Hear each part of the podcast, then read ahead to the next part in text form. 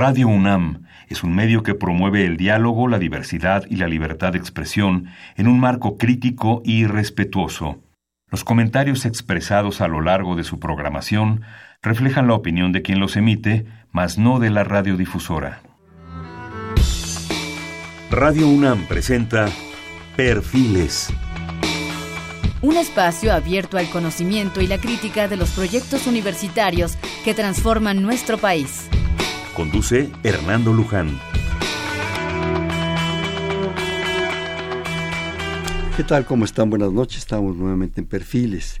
Después de este periodo vacacional, qué gusto volvernos a reintegrar con ustedes y volverles a ofrecer toda la actividad, toda la pasión, todo el compromiso y el encanto de la Universidad Nacional a través de estos programas de radio que espero que sean de su agrado. Y especialmente este, Perfiles es un espacio donde conversar con las mujeres y los hombres que día a día forja nuestra universidad. Y en, esta ocasión tenemos el gusto, el privilegio de hacer un programa, de realizar un programa con el doctor Eduardo Reynoso Angulo. Él es investigador del Instituto de Ingeniería de la UNAM.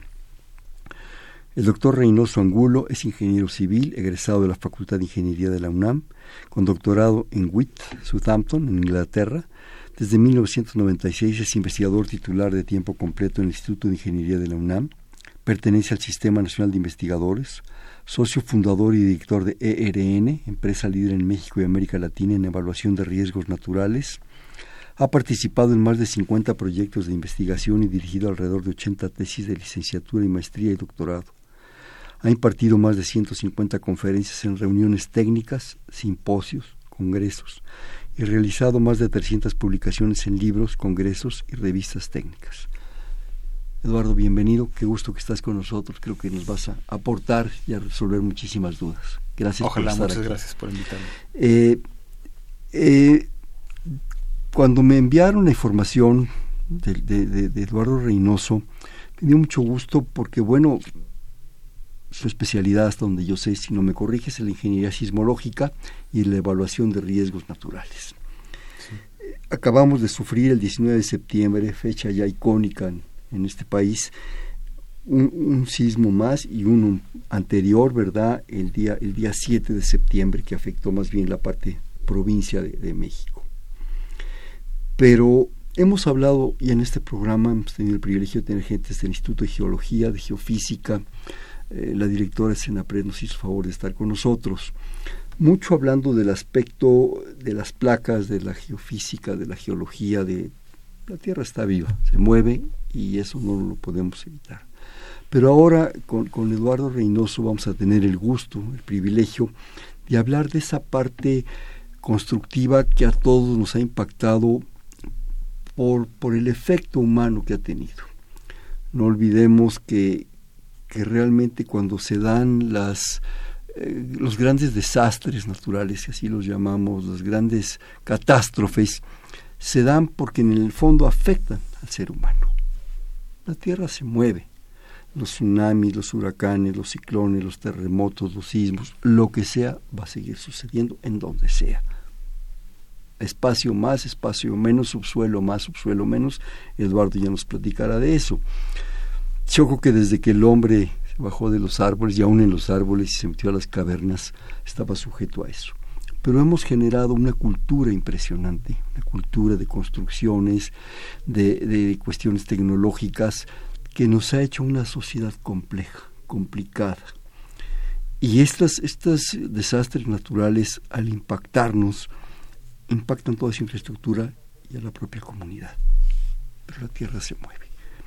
Antes nos eh, metíamos a cuevas, a socavones y aún así yo creo que había tragedias. Pero ahora nos da por construir edificios de 100 pisos en Dubái, en no sé dónde, ¿verdad? O pequeñas casas.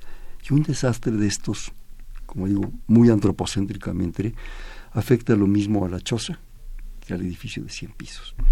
Pero qué mejor que está aquí el doctor Eduardo Reynoso Angulo para, del Instituto de Ingeniería de la UNAM para platicarnos, para explicarnos desde el punto de vista, yo te, pediría, pero salvo tu mejor opinión, eh, toda esta cuestión de las construcciones, de los subsuelos, de las estructuras, que tú creas pertinente.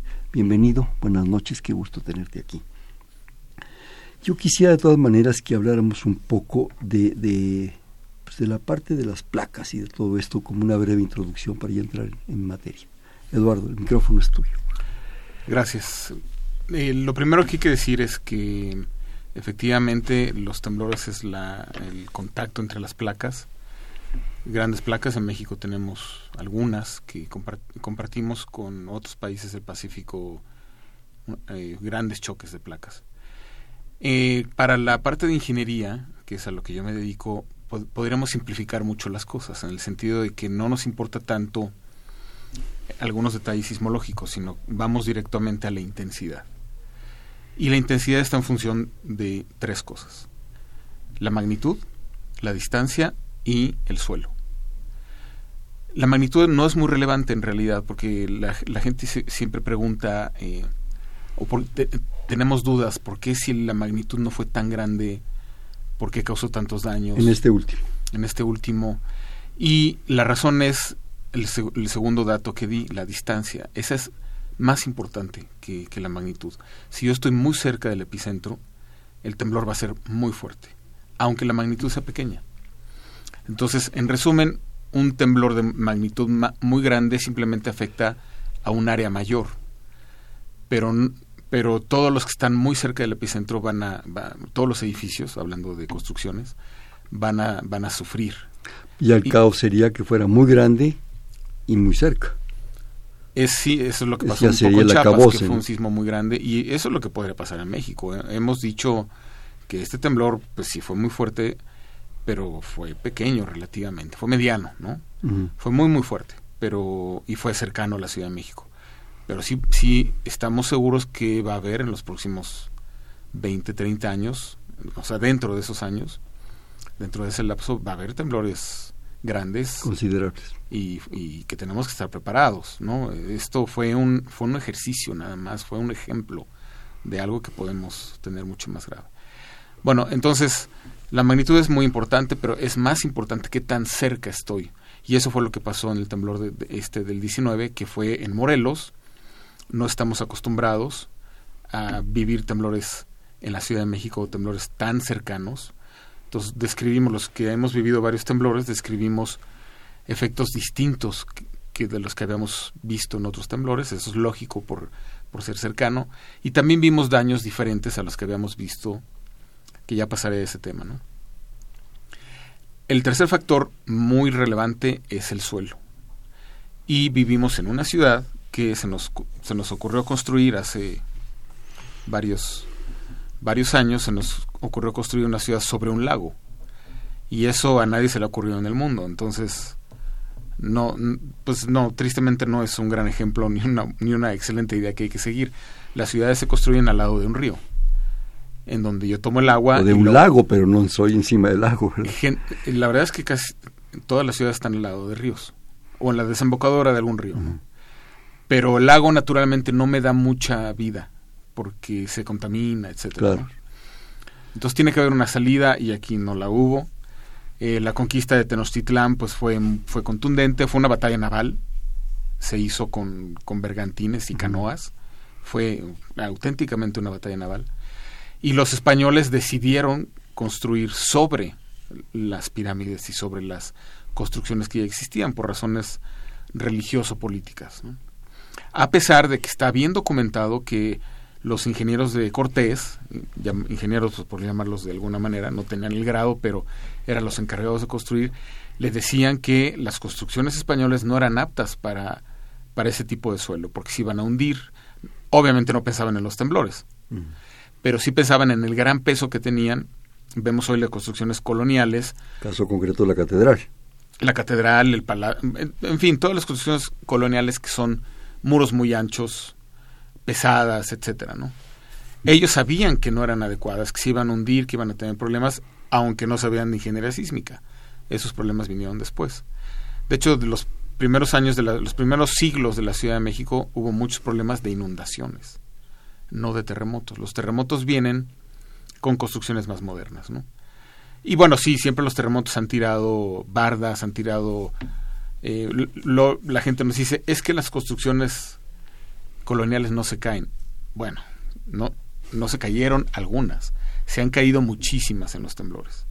Entonces, si hacemos un recuento de todas las que se han caído, sí nos vamos a dar cuenta que sí se caen. Y se caen las torres de las catedrales, de las iglesias, se caen los muros, se caen, muchas cosas se caen. Porque no están hechas para, para, resistir temblores, ¿no? A pesar de que no son altas, etcétera, ¿no?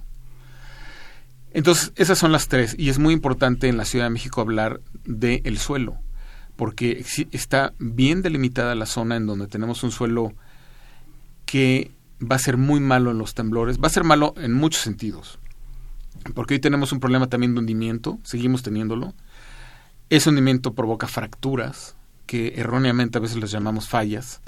Son simplemente fracturas del suelo que se hunde y provoca grietas, que no, no son, no representan un problema para las estructuras, pero sí para, para el suelo, algunas bardas, eh, y son un problema que, que, hay que, que hay que atender. Y es un problema debido a la extracción de agua, que es un tema muy complicado, pero es un tema muy importante.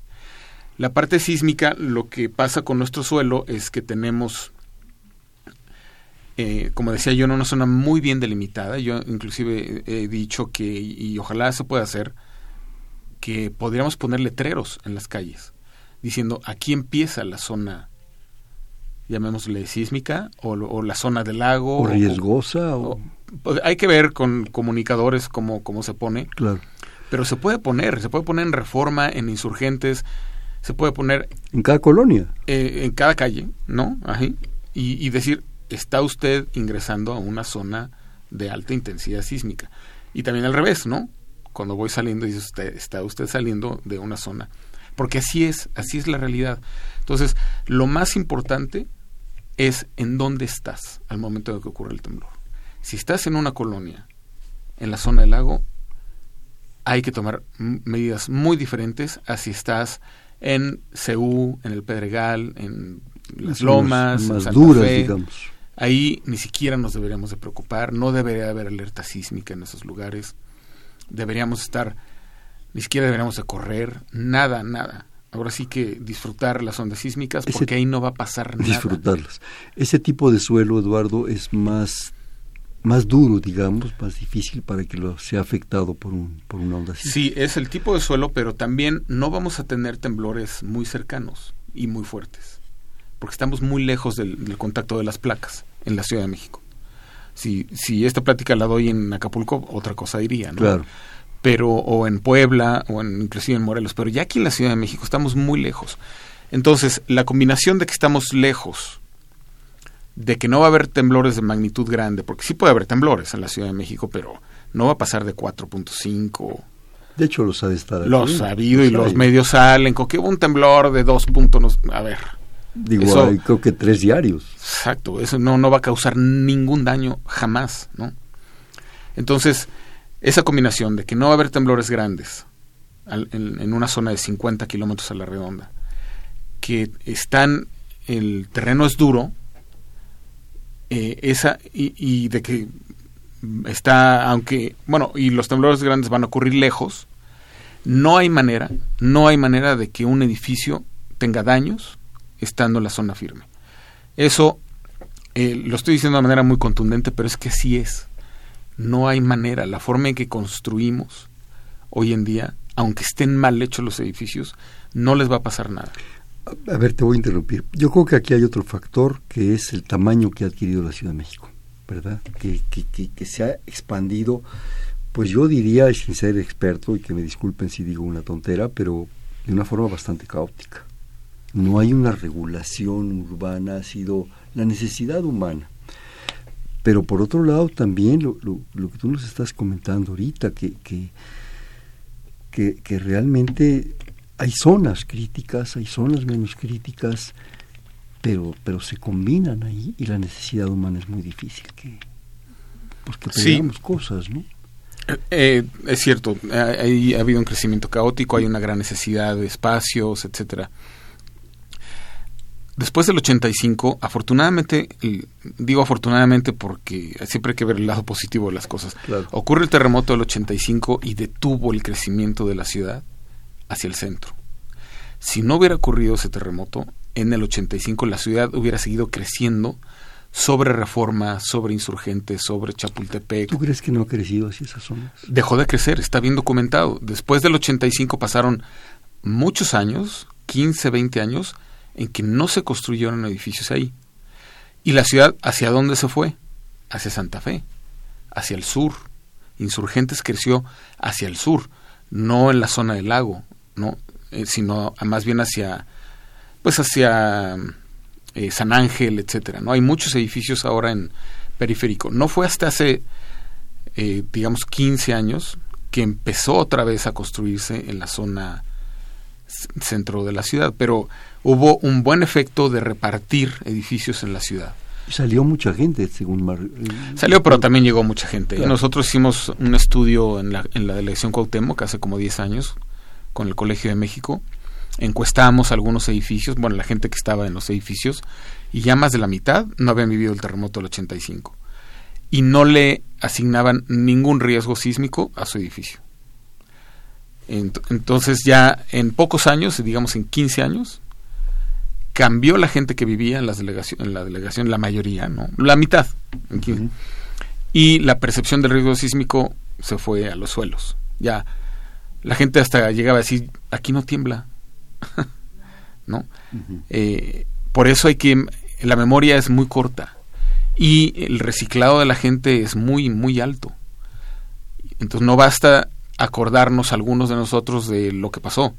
Hay que estarlo comunicando, hay que estar haciendo campañas, hay que estar eh, haciendo cosas para que nos acordemos de lo grave que puede ser construir mal, regresando al tema de los edificios. ¿no?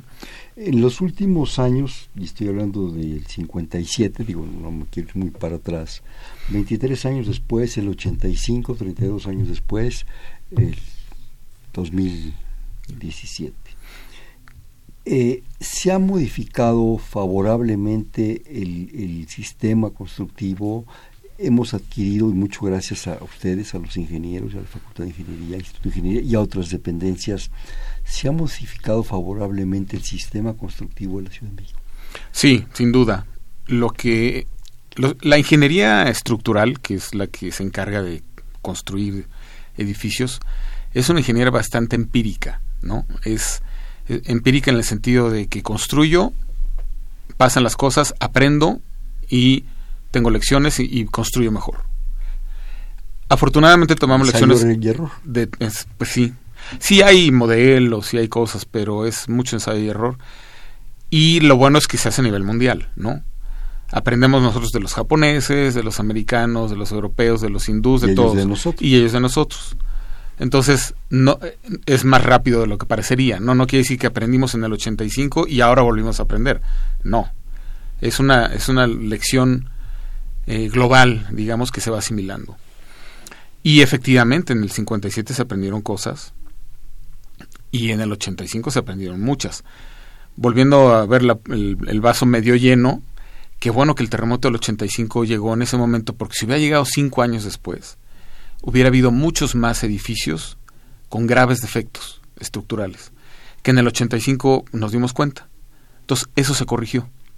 Se corrigió y ya no se hicieron edificios así. Aunque, debo de aclarar, que uno de los edificios que tuvo problemas de los nuevos, que todavía tiene letreros, que tuvo ahora en el terremoto del año pasado, uno de los que se colapsó la mitad del edificio, se hizo con un sistema estructural que se abandonó prácticamente en el 85 porque se había comportado muy mal. Le llamamos un sistema de losa plana. Es un sistema que no tiene traves, solamente columnas y losa. Entonces es muy flexible, se mueve mucho y lo vivimos en el 85. La mitad de los edificios que se cayeron tenían este sistema, pero no representaban a la mitad de los edificios del universo, no eran la mitad, eran muchísimo menos. Entonces, era un sistema estructural muy malo, lo aprendimos en el 85, se dejó de hacer y de repente a algunos se les olvidó. Y 30 años después dijeron, ¿por qué no lo hacemos así? Y error, el edificio murió gente en ese edificio. A ver, suena fácil el concepto que tú nos ofreces de error. Yo me iría un poco más drásticamente corrupción. Bueno, ese es un buen tema. El, la, la, corrupción yo lo aprendí en una, con gente de, la UNAM, justamente del área de jurídicas. Para mí la corrupción era cohecho, ¿no? Dos se benefician, uno corrompe, el otro uno recibe y uno se beneficia de, ¿no? Como la, la, típica mordida del policía, no me multes, te doy una, mordida, una mordida y todos contentos. Eh, parece que hay otras, bueno, no parece, hay otras definiciones de corrupción. Entonces, eh, un prestanombres es corrupto, eh, en fin, hay varias. Entonces, algunas sí puede aplicar. Aquí no hay corrupción, la corrupción no es la del policía, que llega y le da un dinero a las autoridades y construye mal porque se benefició de esa porque mordida. barata. Esa corrupción no. Yo, yo no veo en ninguno de los edificios, sí veo eh, incompetencia, pero no es corrupción. Veo una gran incompetencia de, de, directores responsables, algunos directores responsables de obra, algunos son buenos, pero pues, obviamente estamos hablando de los malos, ¿no? y de todos los que estaban involucrados en el edificio que tuvo problemas, que tuvo algún colapso, que sí veo incompetencia, pero no veo corrupción, no veo que la autoridad... forma de corrupción, de, no, de dinero, sino decir, bueno, este cuate no está capacitado para ser perito de obra o responsable de obra. ¿Cómo le doy una licencia? ¿Cómo le doy una autorización? Pero en, en, todo caso, sí quisiera aclarar que no es la para, para, para ver cómo lo solucionamos, es muy importante identificar la causa. Y, sí es muy importante ver que no es un problema de que llegan y dan una mordida en la delegación y ese fue el problema. No. El problema es, es más complejo. Hay una incompetencia, hay un. Es, en es muy claro que muchos de los responsables de construir algunos edificios no entienden el reglamento. Y no porque esté mal el reglamento, sino no tienen la capacidad técnica para entenderlo. Y el reglamento, en sus partes legales, no obliga a que haya un, ingeniero competente. Eso sí es algo que hay que corregir, ¿no? Es, decir, para un edificio de ocho pisos que yo construyo en la Condesa, no necesito un ingeniero estructural. Basta con que el director responsable de obra diga, no, pues está bien hecho. Entonces, ¿el reglamento está bien hecho? El reglamento está, a ver, tiene varias partes el reglamento. Nosotros como ingenieros vemos con todo detalle lo que se llama las normas complementarias. Es decir, hay una norma complementaria de concreto, hay una norma complementaria de acero, otra de diseño sísmico, por decirlo de una manera simple, y esas nosotros las hacemos y como son muy técnicas, es muy difícil que estén mal, porque como decía hace rato, recabamos toda la experiencia internacional, entonces nuestro reglamento pues, se va a parecer mucho a los reglamentos americanos y a los chilenos y y entonces de manera global están muy bien. Es muy difícil, eso en el 85 no pasó, ¿eh? en el 85 el reglamento estaba claramente por debajo de lo que pasó. Y eso fue una lección mundial.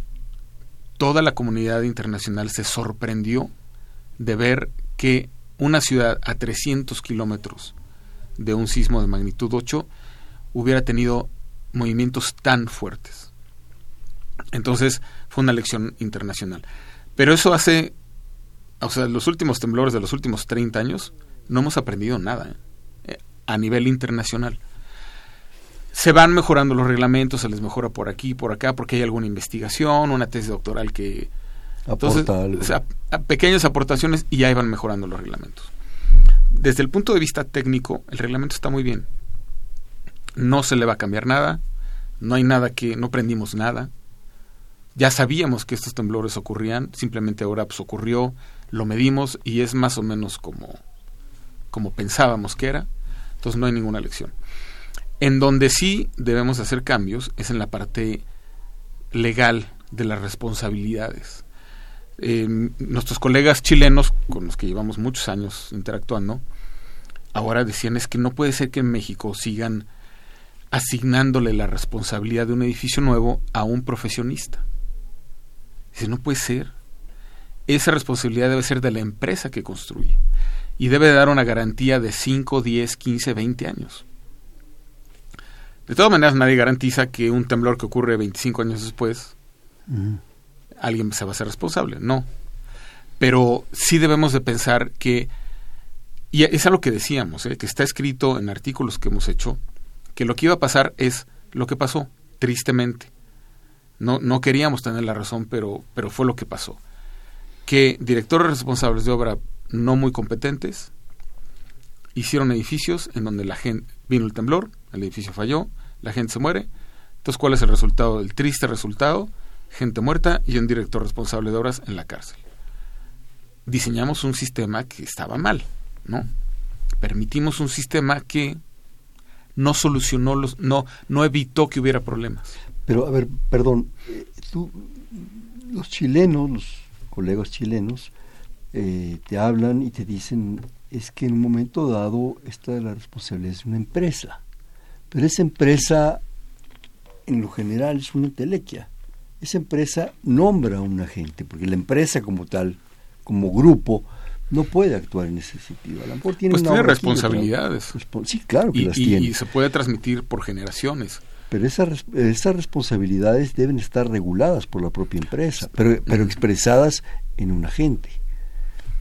Em, a ver, es que e- esto sería un círculo virtuoso, porque al momento en que las empresas empiezan a ser responsables de los edificios, empieza a haber eh, un prestigio de las empresas que lo hacen bien. Y las empresas que lo hacen mal, pues nadie las va a contratar. Mm. Entonces, naturalmente se va dando una limpia y una depuración y una, una calidad. Es más fácil que una empresa de calidad, porque tiene muchos elementos, tiene controles internos, tiene gente preparada por muchos años, a que esa calidad la dé una persona. Eso pasa con... eh, Hoy en día tenemos obras que están que son muy seguras. Las grandes obras, los centros comerciales, los hospitales. Hay muchas obras dentro de la ciudad que son una garantía, que no les va a pasar nada. ¿Por qué? Porque hubo empresas muy serias que están detrás, donde su prestigio está en juego, donde pueden tener demandas que van a hacer quebrar a, las- a la empresa y a los dueños de la empresa. Entonces se cuidan mucho y hacen las cosas de manera muy seria y las hacen muy bien, pensando en el largo plazo. Claro. ¿no? Eso fue lo que nos falló con los edificios chicos, que fueron los que se cayeron esta vez. Que el director responsable de obra no tiene esa visión. Él puede ser que esté dando un trabajo muy barato con tal de poder Construir. comer Claro. ¿no? y tener un ingreso. Entonces, sí puede ser que se ahorre en una asesoría de un ingeniero porque ese dinero él no necesita para vivir. Eso no pasa con las grandes empresas. Y eso lo vimos ahora, ¿no? Las grandes empresas no tuvieron problemas. Los problemas fueron más bien de empresas que son como champiñones, ¿no? Se construyen, se crean para un edificio. Y se acaba el edificio y destruye la empresa. Sí, o sea, es una situación, digamos, eh, puntual, ¿no? Eh, voy a adquirir un terreno, me reúno con, a lo mejor con dos, tres socios, como tú dices, construyo un pequeño edificio, calculo, porque eso sí está calculadísimo, una ganancia, recupero mi gasto y a lo mejor con esa ganancia haré otro edificio. Y ahí voy, avanzando como profesionista, que es muy válido, es la libre empresa, ¿sí? El problema es la capacidad de esa gente. Y como tú dices, la responsabilidad que hay atrás. No es lo mismo tres gentes que, bueno, la ICA, no, por favor. Exacto. Es- es- es- o grandes constructoras, tú las has de conocer más, más fundamentalmente. ¿Me permites hacer un, un corte de estación, Claro. Eduardo, por favor? Estamos en Perfiles, un espacio en donde conversar con las mujeres y los hombres que día a día forjan nuestra universidad. En esta ocasión estamos platicando con el doctor Eduardo Reynoso Angulo, investigador del Instituto de Ingeniería de la UNAM. Estamos en 55 36 89 89. Le repito, 55 36 89 89.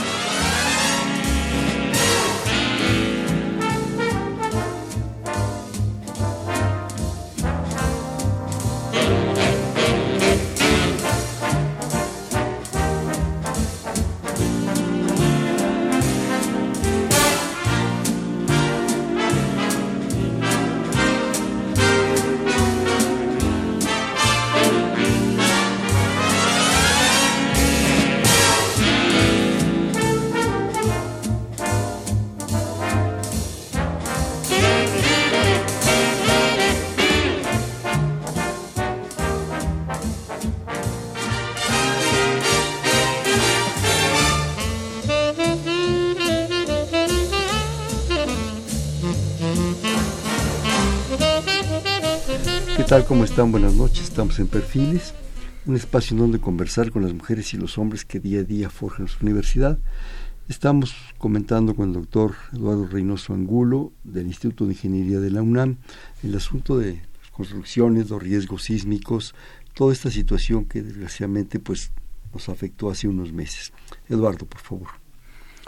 La parte de, de los, la diferencia por qué algunos edificios afectan más, más que otros, eso es algo que tiene explicaciones técnicas de ingeniería estructural bien conocidas. Es física del siglo XIX eh, y es, es, relativamente sencillo de entender, pero se requieren algunos conocimientos eh, pues de ingeniería para, para verlo. En, en, el extremo, tenemos dos extremos, un edificio, una casa de un piso, esa casa de, de, un piso se da a mover como se mueve el suelo, Es como una caja de zapatos que está pegada al suelo. Si yo esa casa la construyo con, como estamos acostumbrados en México, de con dalas y castillos, con sus varillas, su ladrillo, a esa casa no le va a pasar nada jamás, jamás. No hay manera de que un sismo como los conocemos en el mundo pueda tirar, pueda hacerle daño a una casa de un piso bien construido. O dos pisos, pongámoslo. Me voy entonces hasta tres, cuatro pisos. Que es, digamos, el promedio. Dos pisos es la vivienda uh -huh. promedio, Pero, creo exacto. yo, en México. ¿no? Pero sí aplica hasta tres sin ningún problema, ¿no? Uh -huh. En el otro extremo, yo me puedo ir a las, a las grandes torres que se están haciendo en la Ciudad de México inclusive se, que se están haciendo en donde el suelo es malo, ¿no? Entonces, el, la pregunta es, ¿cuál es el riesgo ahí? Bueno, para empezar, el suelo ya no existe en, debajo de esas torres porque se le metieron quién sabe cuántos pisos de estacionamiento hacia abajo y todo el suelo se quitó. Esos 10, 20, 30 metros de lodo ya no están debajo del edificio. Las excavaciones se lo llevaron, entonces el edificio acabó cimentado sobre el suelo duro que hay debajo de, de, la arcilla en la Ciudad de México. Entonces, para empezar, ya no existe la condición de que están en un suelo malo. No es el caso de la Torre Latino. La Torre Latino sí está. Eso te iba yo a decir, la sí. Torre Latino. Sus... O el, el, de la Lotería, ¿no? Que también es un edificio. O los nuevos que hicieron frente a la Alameda, que tiene sus veintitantos pisos. No son torres grandísimas, pero son edificios altos, ¿no? Esas sí están, están muy bien hechos. El latino, muy... perdón, se decía que estaba sobre pilotes de flotación, algo así, alguna vez escuché. Yo. Tiene sistema combinado de pilotes muy, muy inteligente, muy bien hecho para la época. De los años 40, creo, 30. Y, ¿no? y pues está bien, ¿no? Pero los, los edificios estos de más de 45 pisos, de 50 pisos que se están haciendo, a esos ya les quitaron todo el lodo que había abajo para, para poner los cajones, para el, los estacionamientos y otras cosas. Pero los edificios muy altos naturalmente tienen una defensa en los temblores en cualquier parte del mundo. Porque son el, el hecho de que sean tan altos hace que tengan un periodo, como los columpios que van y vienen, uh -huh. tienen un periodo muy largo. Tardan en ir y venir. Te refieres al bamboleo, al, Ajá, al, o sea, al ciclo van, de baile. vienen y van y vienen en 8, 10 segundos. Ese es el tiempo que hace que vayan. Y es mucho tiempo lo cual eh, el, y los temblores en cambio se mueven abajo mucho más rápido. Mucho mucho más rápido. Entonces el movimiento que hay debajo del edificio no alcanza a poner al edificio arriba a mover al mismo tiempo. Entonces está temblando muy fuerte abajo en el piso de hasta arriba ni se están ni se han enterado todavía. Y cuando se enteran ya acabó el temblor. Por la combinación de bamboleos Ajá, de movimientos de... sería como como si yo quiero mecer un columpio con a, haciendo un movimiento muy rápido con la mano, ¿no? No podría. Yo me tengo que esperar que el columpio regrese para volverlo a aventar. Para volverlo a impulsar. Y el sismo no hace eso con los edificios muy altos. No lo puede hacer. Entonces, en cualquier parte del mundo, insisto. Entonces, lo más seguro es estar en una casa de tres pisos, dos pisos, o en un edificio muy alto. El problema en la Ciudad de México son los que están a la mitad. Porque con la combinación del suelo, sí puede ser que ese bamboleo, como lo llamas, haga que el edificio vaya de un lado a otro, aventado por el movimiento del sismo. Y tenemos en la Ciudad de México, único caso en el mundo, un lugar en donde un sismo que dura dos minutos tres minutos puede estar durante ese tiempo moviendo de un lado al otro al edificio. Y contraponiendo fuerzas. Eh, como... Sí, en el sentido de que si, si, por ejemplo, el movimiento del sismo va, vamos a poner, de izquierda a derecha, a lo mejor el movimiento del edificio va contrario. Y Puede ser contrario. Eh, la, la, realidad es caótica, ¿no? El, sismo se mueve para todos lados y se mueve mm. con diferentes maneras, etcétera. Pero lo que pasa en muchos casos es eso, que coincide el movimiento o puede ser contrario y hace que el edificio en su planta baja, que es la más débil, tenga problemas. Eso, ahí sí tenemos un caso único en el mundo. Construimos en un lugar único, nada bueno para los temblores, que lo que logramos es que llegan las ondas de muy lejos y se quedan atrapadas en nuestro, lo que llamamos nuestra zona del lago, se quedan atrapadas en el lodo y dura mucho más, con mucho más amplitud y afecta de manera importante a edificios que están que tienen entre 4 y 20 pisos. Y el tema es a grandes rasgos así es el tema. Pero en general el problema es más complejo. El sismo del 85 por su magnitud, por su distancia, afectó a una zona distinta de la ciudad. Afectó más a la colonia Doctores, alguna parte de la Roma, donde está la Secretaría de Comunicaciones y Transportes, por el tipo de sismo que, el tipo de ondas que llegaron. El sismo del año pasado, por ser más pequeño pero más cerca, traía otro tipo de ondas y eso afectó a una zona diferente. Pegada a esa zona pero diferente. Entonces afectó a la del Valle, que en el 85 no hubo ningún problema. No. Y a otras zonas. el 85, que están pegaditas, ¿no? sí, están, están pegadas, pero para nosotros técnicamente es claramente otra zona. Y son otros los edificios. Entonces no quiere decir que ya los edificios que están en otras zonas ya la liberaron. No, porque puede venir otro temblor con otras características y afectar a otras zonas. O a esta misma igual y entonces a los que estaban un poquito dañados les acaba de de, pegar, ¿no? Oye, Eduardo, hay, ustedes creo que tienen un mapa de fallas, de, fracturas, digamos, de naturales, del subsuelo. Todas estas fallas, no sé si estoy usando el término correcto, pero se me ocurre, ¿no? Digamos, como grietas, como zonas donde en un momento dado es más fallo, el, fallo, fallo el subsuelo, eh, existe un mapa, existe un plano sobre todo esto, sobre eso se puede construir en ciertas condiciones, hay una regulación especial, ¿qué pasa? Son dos temas diferentes, algo, algo mencioné al principio. El hecho de, extraer agua de la Ciudad de México hace que la ciudad se vaya hundiendo y al hundirse se hunde metros, estamos hablando de metros.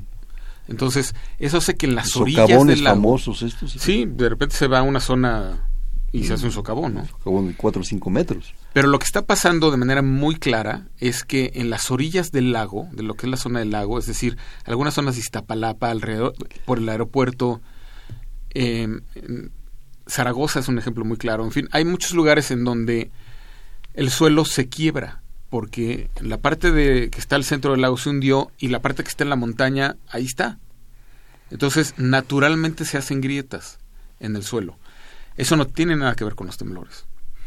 Eso pero sí debilita el suelo. Pero en un nivel muy superficial. Mm.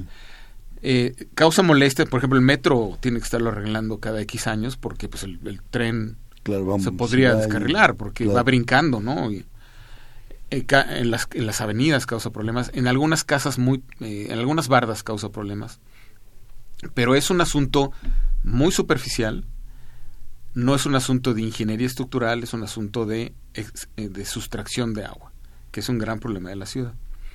Ahora, vivimos en una zona volcánica, además no hemos hablado de volcanes, que no es el tema, pero bueno, uno voltea a ver así y está lleno de volcanes esto, ¿no? Quiere decir que también el subsuelo, pero no en la parte del lodo, que son, estamos hablando ahí de máximo 100 metros. Más abajo está completamente fracturada la, la corteza por todo el magma que sale por los volcanes y por tantos millones de años que lleva este planeta, pues hay, es una cosa caótica abajo.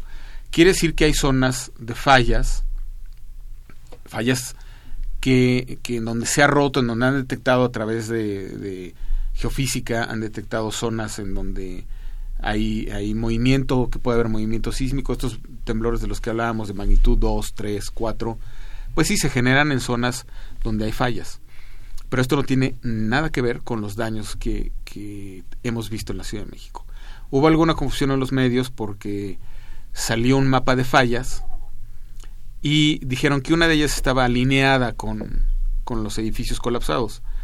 Pues es una gran casualidad. Para empezar, la falla está a quién sabe cuántos kilómetros de profundidad, no tiene nada que ver con la superficie. Y hay otras fallas que no, no están alineadas con, con los daños. Entonces, en resumen, las fallas que hay dentro de la cuenca del Valle de México, que tienen que ver con la vulcanología, con la geotecnia, sí son capaces de generar temblores de magnitudes pequeñas, no, no, no, no se piensa que pueda haber alguno de más de 5, uno de 5 sería muy fuerte. hay temblores, los va a seguir habiendo muy pequeños, pero no tienen nada que ver con los daños que ha habido, que son debidos exclusivamente a cómo, a la presencia de el suelo lacustre, a nuestro lodo que hay debajo de los edificios. Si me permites, nos habla eh, Rosario Velázquez de la colonia Lindavista. Comenta, ¿no se pueden construir los grandes edificios de todas las constructoras comerciales? Se necesita conocer las propiedades del subsuelo y sus condiciones. ¿Por qué cada zona es diferente y requieren indicaciones específicas? Bueno, pues tú lo has dicho, es el tipo de suelo y todo esto. Y luego pregunta, ¿a qué compañía constructora pertenece el invitado? Eh, yo no estoy en la construcción, ni siquiera estoy en, la parte de ingeniería estructural. Nosotros hacemos justamente los estudios que menciona. Hemos participado en el reglamento de construcciones. El reglamento es muy completo. Tiene, eh, tiene las zonas sísmicas, tiene la, las fuerzas con las que deben de construir. Pero cuando se hace un edificio de un poco importante para arriba, se hacen estudios de geotecnia, se hacen estudios sísmicos muy detallados muy eficientes para hacer justamente un buen diseño. No lo hacen para los edificios de 6, 8, 9 pisos. Esta compañía que, que hablábamos, que se juntaron tres y compraron un terreno, eso, ellos no lo van a hacer porque contratar un estudio eh, pues, es perder una parte de su utilidad, ¿no? Pero obviamente un centro comercial, los viaductos, todo eso, hay estudios muy serios de geotecnia y de inclusive de nosotros le llamamos espectros de sitio. Eso sí lo hacemos en la empresa en RN entonces eh, esos se los entregamos al ingeniero estructurista para que haga un diseño más eficiente del, del edificio que se va a construir en ese predio en ese predio en particular tomando en cuenta la sismicidad tomando en cuenta todo todo lo que hasta hoy conocemos no ¿Cuáles serían para ti las grandes lecciones o las pequeñas lecciones de este último 19 de septiembre? Pues no, hay muchas. Bueno, una... O sea, sí, son... Hay, hay una muy importante que no he mencionado. Eh, la mayoría de los edificios que colapsaron eran edificios pues, construidos antes del 85. Quiere decir que no les tocó no los, los, cambios en el reglamento, que como decía yo, aprendimos cosas en el 85. Todos los construidos del 85 para acá no les debe haber pasado nada. Entonces, tendemos a aceptar que pues, los edificios viejos se van a caer con los temblores, cosa que yo no estoy de acuerdo, no tienen por qué caerse. Eh, y hemos descubierto un problema que ya lo habíamos mencionado antes, pero quedó muy, está quedando muy claro ahora en el temblor que estamos afectando la estructura. Los, los inquilinos, los dueños de los edificios, estamos quitando muros, estamos abriendo espacios, de una manera irresponsable, eh, pretendiendo que nadie nos vea, que la autoridad no se dé cuenta. Para aumentar quitamos un muro. Para hacer esto. Para tener más espacio abajo para el estacionamiento, para tener una sala más amplia o un cuarto más grande, y le estoy quitando toda la resistencia al edificio. Em, tenemos varias fotos de edificios en donde por afuera se ve eso, edificios que no, tuvieron daño en este temblor, por afuera es muy evidente que eso está pasando, están abriendo ventanas en los muros resistentes, eso lo ve uno desde la calle. Ya me imagino yo cómo está por dentro el edificio, ¿no? Pero al, al menos, bueno, al menos un caso, el multifamiliar de Tlalpan que se cayó, que fue un edificio de 10 que colapsó, que uno lo ve y dice, ¿por qué la planta baja quedó bien y, se cayó del 2 para arriba cuando siempre se caen por culpa de la planta baja? Y la hipótesis siempre fue, han de haber quitado muros, los del piso 2. Y efectivamente el peritaje, el peritaje dijo, quitaron muros. Entonces, eso es algo que, que, sí como sociedad deberíamos de tener. Y entra en responsabilidad. Hay una responsabilidad ahí, porque yo no puedo alterar muros. Vamos, si lo hago de mi casa, pues ya es responsabilidad hacia mí y hacia, hacia la gente que vive en mi casa, pero si es un multifamiliar, pues pasa lo que pasó, que se murió gente que ni la debía ni la temía, porque yo tuviera una sala más amplia, eso no está bien. Eh, yo he observado, sin ser experto ni nada, que en muchos edificios se construye, digamos, un muro de, ¿qué te diré?, de 4 por 4 ¿sí? O sea, es una zona de 4 por 4 con sus dos traves superior e inferior y las dos laterales, y se hacían, y digo se hacían porque ahorita voy a eso, diagonales, traves diagonales, que le daban un poco de estructura y eran como triángulos de tabique o de ladrillo de lo se que rellenaba se rellenaba con eso, pero me daba la sensación que esas dos eh, traves en cruz, supuestamente para resistencia. Va uno por las avenidas, por las calles y ve uno que están construyendo un nuevo edificio, una nueva construcción, lo que tú quieras. Y me he fijado, porque siempre me llamaron la atención esa, esa cruz, que cada vez hay menos. Eso implica que les están dando menos resistencia a los muros. Sí, en ese caso es cierto. ¿eh? eh Yo lo A ver, el, el procedimiento constructivo de esa cruz es complicado, es un poco más caro. Entonces el constructor tiende a decir, pues no hace falta, ¿no? Mejor me lo ahorro y nada más relleno de tabiques. Aún ese muro relleno de tabiques sería suficientemente bueno. Aún sin la X esta de, de, concreto reforzado, ¿no? De dos castillos o dos tramos. Esa, esa X, digamos que es buenísima, aunque no la hagan, reinar el, el muro con tabiques es, sigue siendo muy, muy bueno. Pocos edificios tienen problemas si están construidos así. Y lo peor que puede pasar es que se hagan unas grietas en el muro y eso se, tiene un arreglo muy sencillo, ¿no? No hay, ningún problema. Entonces, a, lo que voy es que si bien eso se perdió, se han perdido otras cosas mucho más importantes. Por ejemplo, casi todos los edificios que se construyen hoy en día tienen espacios muy abiertos en la planta baja. Y eso tiene lógica. El mismo reglamento en otra de las partes, en la parte urbana, le exige a los dueños de los edificios que se hagan muchos cajones de estacionamiento. Entonces yo para meter coches debajo de un edificio no puedo poner muros. Claro. Entonces dejo solamente columnas y a veces columnas muy muy delgadas, muy esbeltas. Eso es un problema que se está generalizando de una manera escandalosa en todo el mundo. ¿eh? En los últimos, está bien documentado, nosotros tenemos reportes que en, en los sismos que han ocurrido en Taiwán, en, en Italia, en Ecuador. Grecia acaba de suceder uno. En todos esos, los edificios que se caen son los que tenían este problema de, nosotros le llamamos planta baja débil, es decir, una planta baja que tiene muy pocos elementos resistentes. Prácticamente solo algunas columnas y el resto del edificio hacia arriba tiene muros y, y, está muy bien. Pero la planta baja, que es en donde más necesito elementos resistentes, es donde menos le estamos poniendo. Sacrifico por los carros. Por los carros y los comercios. Si yo voy a poner un comercio, pues, el claro. arquitecto no quiere columnas. No, no quiere una columna en medio, ¿no? No quiere una columna ni es más, ni a los lados, pero bueno, a veces sí es inevitable que haya columnas, pero no quiere muros. Entonces, solamente unos y aquí es en donde entra uno de los problemas que yo decía al principio. El, si hubo un ingeniero en ese diseño, porque muchas veces ni siquiera lo hay, ese ingeniero no, no está sensibilizado, no ha ido a congresos, no hizo una maestría en la universidad, en donde aprendiera que esa planta baja débil conceptualmente está muy mal. Y no hay manera de que los programas de computadora que existan sean capaces de arrojar los resultados adecuados. Me quedan escasos tres minutos, cosa que siento porque eso es muy interesante. Yo no quisiera eh, que, que, termináramos esto sin... Me preocupa un poco tu comentario inicial, por muchas razones, porque se han manejado los medios de comunicación, de que viene un temblor, de que cuidado, no sé qué. Eso nos habla de un futuro al cual hay que estar preparados, pero también nos habla de un problema, dos problemas muy coligados, que es la educación y la cultura.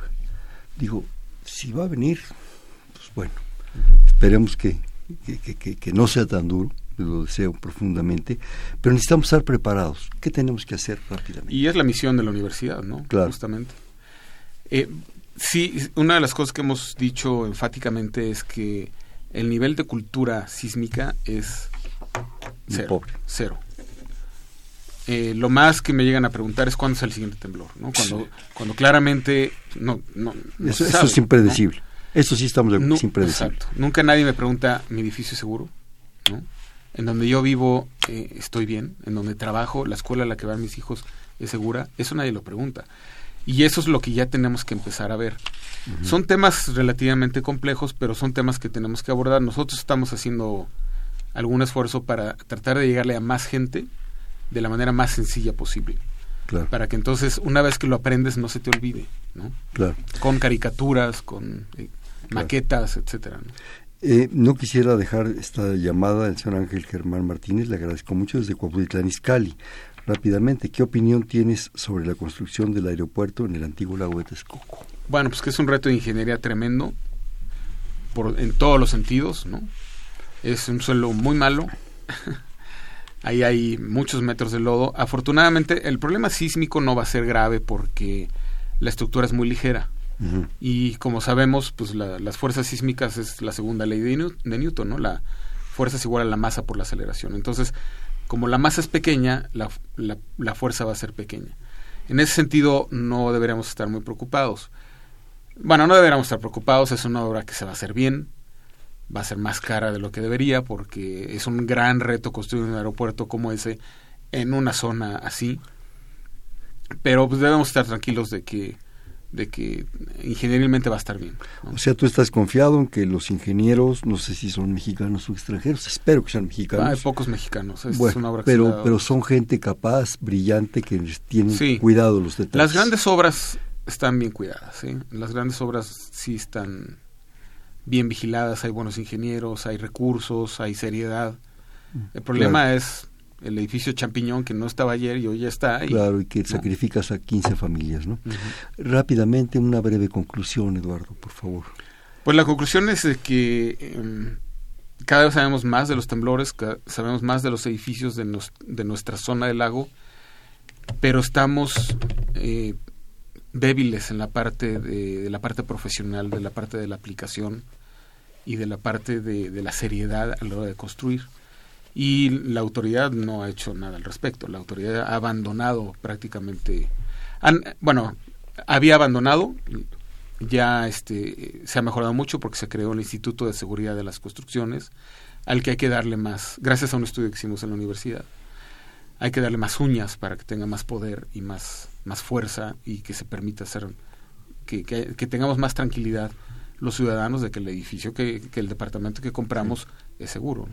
Eh, comentábamos al inicio del programa, de hecho antes de entrar al programa, la gran, gran, del cual tú eres producto, la gran generación de ingenieros de México. una generación de los años 40, 50, 60, 70, me atrevería a decir, extraordinaria, mundial, o sea, clase mundial. Yo quisiera, desgraciadamente ya no tenemos tiempo, eh, enfatizar que urge formar gente de ese estilo. Creo que tú eres un buen ejemplo. Hay muchas gentes, pero que nuestros jóvenes ingenieros tengan esa categoría y ese nivel, porque es clase mundial. ¿sí? Efectivamente. Eh, rápidamente, un bote pronto. Una palabra me dices la que se te ocurra. ¿Una que? Una, una palabra. Mm. Terremoto. Miedo. Sismo. Miedo. Construcción. Seguridad. Edificio alto. Seguro. Subsuelo. Estudiar. Ciudad de México. Maravillosa. Muchísimas gracias por tu participación. Este fue Perfiles, un espacio donde conversar con las mujeres y los hombres que día a día forjan nuestra universidad.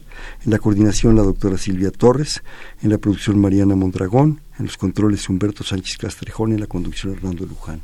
Perfiles, un espacio en donde conversar con las mujeres y los hombres que día a día forjan nuestra universidad. Gracias. Buenas noches. Perfiles un programa de Radio UNAM.